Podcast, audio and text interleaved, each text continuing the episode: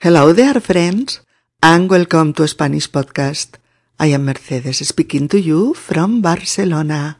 In our 269th episode, WhatsAppear, we review the new words of Spanish incorporated during 2018 to the DLE or Dictionary of the Spanish Language. One of them is WhatsAppear, send and receive WhatsApps. Hola queridos amigos y bienvenidos a Español Podcast. Soy Mercedes y os hablo desde Barcelona, en nuestro episodio número 269, WhatsAppear, nos acercamos a las nuevas palabras del español incorporadas durante 2018 al DLO, Diccionario de la Lengua Española. Una de ellas es WhatsAppear, o lo que es lo mismo, enviar y recibir WhatsApps. Vamos allá, amigos. Queridas amigas y queridos amigos, vamos a conocer una serie de palabras que han sido incorporadas al español y cuyo uso va a ser correcto a partir de ahora. Una de ellas, la primera y la que da título a nuestro episodio de hoy es guasapear. G U A S A P E A R. Pear. Guasapear. ¿Mm? Guasapear es, obviamente, enviar y recibir mensajes mediante WhatsApp. WhatsApp escrito de esta misma manera, con G, G-U-A-S-A-P, WhatsApp. O mensajes gratuitos enviados por la aplicación de mensajería instantánea WhatsApp. ¿Mm? Te puede sonar muy extraño que se escriba así, pero así es en español a partir de ahora con su transcripción al español con estas dos opciones, no lo olvidéis, o con G eh, inicial o con W inicial.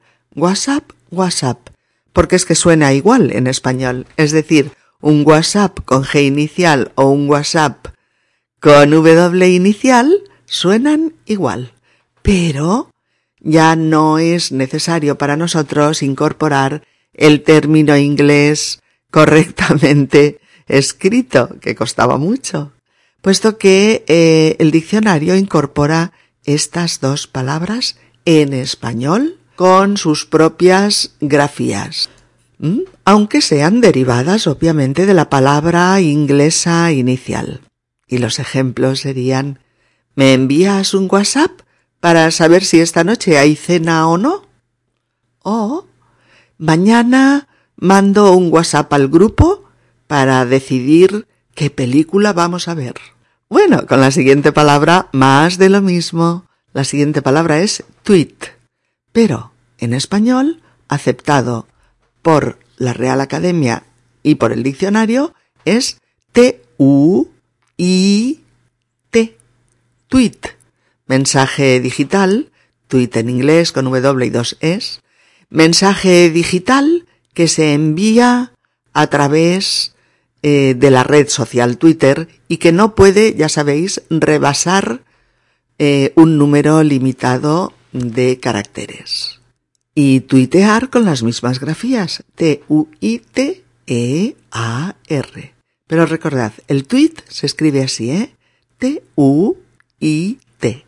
Por ejemplo, Hijo mío, ¿puedes parar de enviar tweets y venir a cenar? Oh, no, eso es muy largo. Un tweet es un mensaje breve. A continuación, otra palabra inglesa que ha pasado directamente a formar parte de eh, nuestra lengua por cómo lo decimos, que es selfie. En español, C-S-E-L-F y. Y aquí se acaba. Selfie, del inglés selfie con E final. Derivado, ya sabéis, de self, que es uno mismo. Y todo el mundo sabe que selfie significa hacerse una foto a uno mismo o a una misma. Y no puede ser más popular esta palabra porque el mundo entero se pasa la vida haciéndose fotos a sí mismos para enviarlas a eh, sus redes sociales. Recordad, en español cae la E final y se escribe S-E-L-F-I, selfie, solamente, sin esa E final. Eh, bueno, un par de ejemplos. Bueno, no te hagas más selfies, que vas a colapsar la memoria del móvil. Oh, cuidado, no vayas más atrás, que te vas a caer para tener el selfie más atrevido. Y no serías el primero que se accidenta haciéndose un selfie. Bien, el diccionario también ha incorporado la palabra autofoto. Autofoto es la propuesta de la RAE para decir selfie en español, con una palabra totalmente española. Está claro. Autofoto o foto a sí mismo o a sí misma. Eh, de todas maneras, no sé, porque tengo la sensación de que selfie se ha extendido de tal manera que autofoto no va a tener un gran éxito en el lenguaje común. Pero bueno, ahí está la propuesta. Recordad, autofoto. También tenemos otra palabra proveniente del inglés que es hacker. Pero lo divertido es que esta vez se escribe con J inicial. O sea, en lugar de hacker con H inicial y A C K E R, hacker, en español sería J A, esta A acentuada, porque es palabra llana terminada en R, eh, y después Q U E R, J A Q E R, ¿de acuerdo? Entonces sería hacker con J para designar mm, lo que se llama eh, al experto en informática que suele entrar ilegalmente, ilegalmente, en sistemas y en redes pues ajenas, ¿no? En español, un hacker es un pirata informático. Eh, por ejemplo, mm, un hacker ha entrado en el sistema y nos está pirateando datos privados de la empresa. Hay que contrarrestar este ataque inmediatamente. O Mm, hay que encriptar estos datos para evitar que los hackers puedan piratearnos la web. Otra más. Meme. Fácil. M-E-M-E. del inglés igualmente. Se escribe igual. No sé cómo se pronuncia. Mimi o, o igual meme. No sé. Palabra acuñada en 1976, no obstante hace mucho tiempo, por Dawkins, un biólogo inglés sobre el modelo de gene-gen a partir de una cosa que se imita, un concepto en griego que es una cosa que se imita. ¿eh?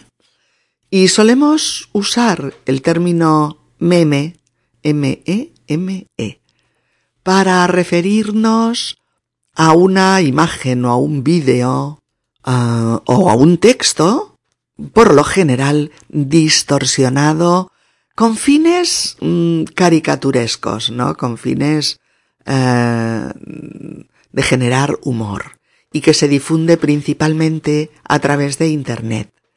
Desde luego que la red está llena de memes, de caricaturas e imágenes que imitan personajes famosos o situaciones conocidas pues con un toque de humor la mayoría de las veces algo descalificador o incluso a veces un poco mm, despectivo. Por ejemplo, ¿has visto el meme sobre la reunión para el cambio climático? Es para partirse de risa.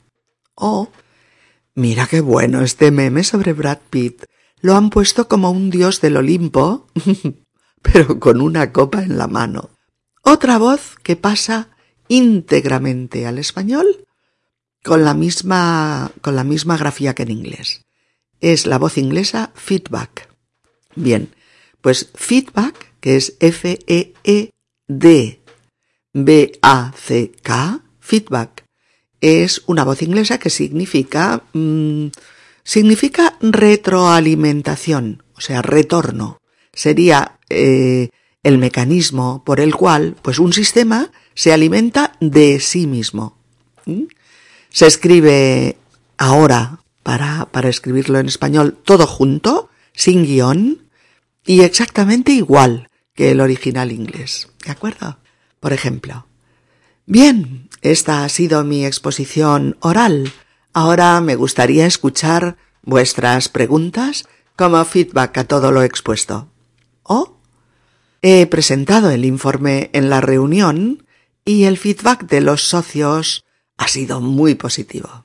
¿De acuerdo? Y por ello también está contemplada la que sería realmente la palabra en español, la traducción de feedback, que sería retroalimentación. Que no es una palabra fácil ni de pronunciar ni de recordar, pero es así, retroalimentación. Y es eso, la traducción exacta de feedback. Y se usa, pero no tanto en el lenguaje diario o coloquial, sino más bien en contextos más técnicos. ¿eh? Por ejemplo, el dispositivo tiene una carga para la retroalimentación de todo el circuito. O las reacciones del receptor ante el mensaje es la retroalimentación en todos los actos comunicativos. La verdad es que no he sabido encontrar otros ejemplos. Me ha costado, ¿eh? bueno, otra palabra que se ha incorporado al español en 2018 y que ya está definida en el diccionario es feminicidio. ¿Mm? Tiene cuatro i's. Feminicidio. Es decir, F-E M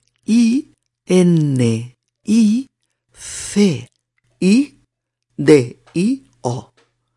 Sería cidio, minicidio, feminicidio. ¿De acuerdo? ¿Qué es esto? Pues es el asesinato de una mujer a manos de un hombre por machismo o por misoginia. Tal y como lo aclaró el director de de la Academia en Funciones, el señor Villanueva, y es que la novedad es que ahora se hace referencia a la acción de un hombre, a la acción de un varón. ¿De acuerdo? Feminicidio. Asesinato de una mujer a manos de un hombre, por machismo o por misoginia. Por ejemplo, es un hombre enfermo. Ha cometido varios feminicidios y la condena será definitiva. O el maltratador le confesó al juez el feminicidio que había cometido con su novia y dijo que había sido por celos.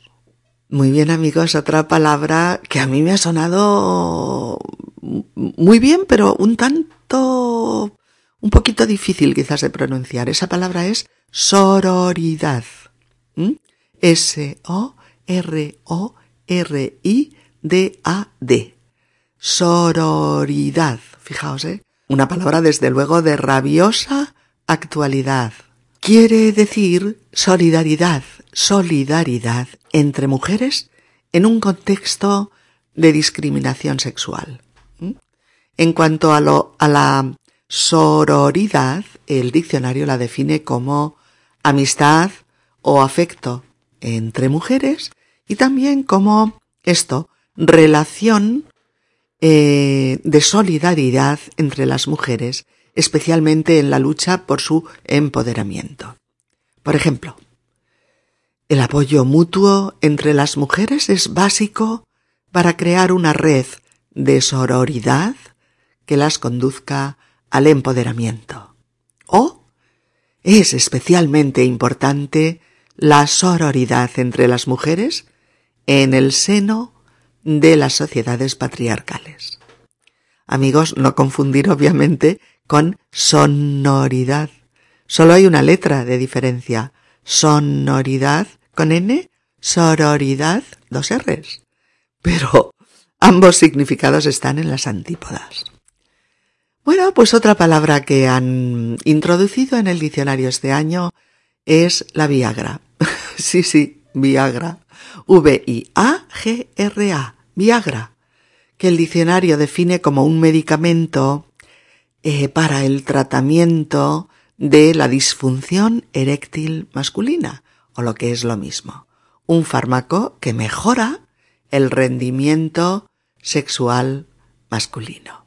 La pastillita azul que promete paraísos de rendimiento sexual a los hombres, pero que también parece haber afectado desafortunadamente en el rendimiento eh, cardiovascular de algunos, causando diversos trastornos. Por ejemplo, pues yo compro la Viagra online, así no tengo que dar explicaciones a nadie.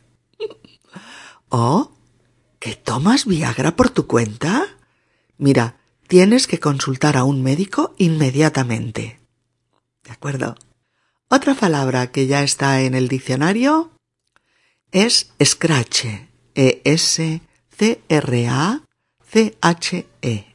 Scratch. Los scratches son pues una forma de protesta que se hizo muy popular en los años 90 en Argentina y que consistía en concentrarse frente al domicilio de los procesados por crímenes durante el régimen militar que habían sido puestos en libertad. Ahora se realizan pues contra cualquier persona del ámbito político, administrativo o militar.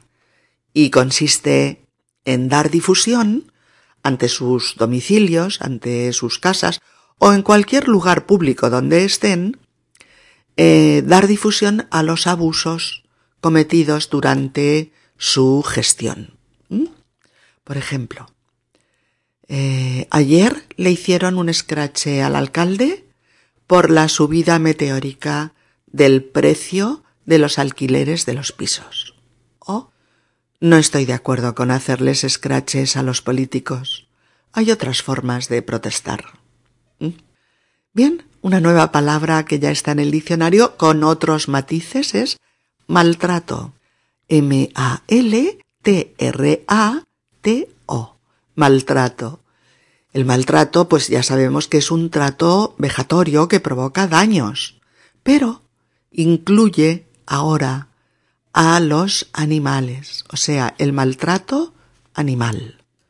¿Mm? El verbo es maltratar y según el DLE, el diccionario, es tratar con crueldad o dureza o desconsideración a una persona o a un animal o no darle los cuidados que necesita. Por ejemplo, ese hombre maltrata a su perro, le pega y apenas le da comida. Yo creo que hay que denunciar esa situación. O el maltrato no puede consentirse ni en personas ni en animales. Los maltratadores tienen que tomar conciencia de que su conducta es inaceptable y tiene castigo. Otra palabra, amigos, la palabra viral. Viral. He dicho de un mensaje o de un contenido que se difunde con una gran, gran rapidez en las redes sociales a través de Internet, como por ejemplo mm, la noticia de que un deportista ha cruzado solo la Antártida se ha hecho viral. ¿De acuerdo? O eh, el anuncio de la Lotería de Navidad se ha hecho viral por su propuesta de que lo importante no es ganar, sino compartir. Y el verbo viralizar, pues lo mismo, porque es hacer viral un mensaje o un contenido. Tenemos otra palabra introducida que es ciberarte, todo junto, ¿eh? Ciberarte, C-I-B-E-R-A-R-T-E arte, ciberarte, o arte eh, que emplea recursos cibernéticos. El ciberarte es arte digital, que se da en el seno de Internet. Por ejemplo, mm, ha hecho una exposición en la que todas sus obras están en ordenadores, porque ella hace ciberarte. O hace unas fotografías súper originales, todas ellas hechas con una tecnología digital de vanguardia. Y una palabra más que es muy divertida, que es todólogo. sí. Sé que no lo habréis oído jamás, pero es todólogo. T-O-D-O-L-O-G-O.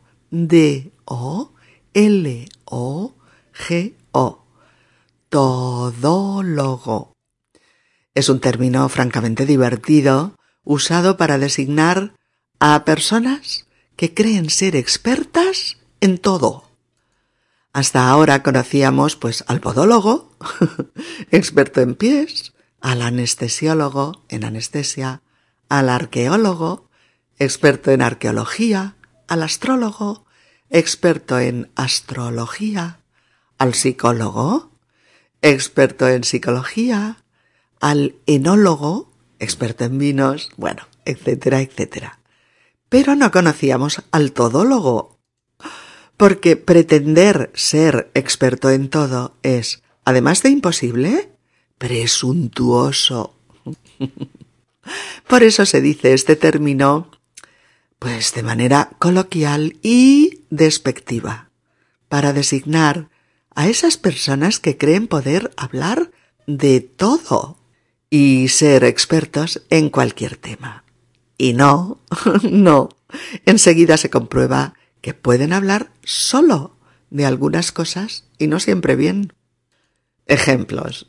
Eh, las radios y las televisiones están llenas de tertulias donde los todólogos opinan de la actualidad y todos dicen lo mismo. Oh, estoy harto de todólogos y todos. Hay tanta gente que se cree sabia y se pasa el día opinando de todo sin saber que uno se cansa de oír tonterías. Con lo bonito que es poder decir de esto no sé, o pues este tema no lo domino, ¿verdad? Bueno amigos, también hay muchos diminutivos en relación a palabras muy conocidas que ahora podemos decir y escribir tal cual, como profe por profesor, cine por cinematógrafo, micro por micrófono, eh, depre por depresión, frigo por frigorífico, tele por televisión, eh, insti por instituto y cosas similares. Y además, la Real Academia Española habilita en su flamante libro de estilo de la lengua española, editado por Espasa, el uso de abreviaturas como TQM, es una abreviatura que quiere decir te quiero mucho. TQM. O, o sugiere, por ejemplo, escribir youtubero, youtubero en vez de youtuber. O también plantea que es mejor decir memoria USB lápiz de memoria en lugar de pendrive. Y finalmente ya amigos, la palabra del año elegida por Fundeo, por la Fundación del Español Urgente, que ha sido la palabra microplástico. Microplástico en una sola palabra, todo junto. El término que describe esas pequeñísimas partículas plásticas, a veces invisibles, eh, que han invadido tierra y mares, provocando uno de los daños medioambientales más grave jamás conocido. Los microplásticos son una terrible amenaza que nosotros en Spanish Podcast ya describimos detalladamente, recordáis, en nuestra trilogía dedicada al plástico como desastre medioambiental inaplazable. Y lo hicimos en los episodios 251, 257 y 264. Bueno, pues ahora se dice así y se escribe igual como se dice, y todo junto en una sola palabra. Bien amigos, ya estáis al día de algunas de las incorporaciones del español durante el año que termina. Solo algunas, ¿eh? Aprovechamos para desearos una muy feliz despedida de año, una muy feliz noche vieja, así como una excelente entrada en el nuevo año, en 2019, en el que tendremos la buena expectativa de mejorar nuestro español todo lo posible. Un abrazo amigos, acompañado de mis mejores deseos para todos. Please help support my ongoing podcast by making a donation. The sole support for my work comes from listeners like you. It is easy to donate. You can donate by going to Spanish Podcast, 3w, and choose the option Donar. Si este podcast te ha resultado útil y te ayuda a progresar con tu español, puedes tú también ayudarnos a continuar con futuros podcasts haciendo una donación, a donation, en la página de inicio del sitio web de Spanish Podcast, www.spanishpodcast.org, donde pone ayuda a mantener esta web. Donar. Hasta la próxima. Un abrazo. Chao amigos.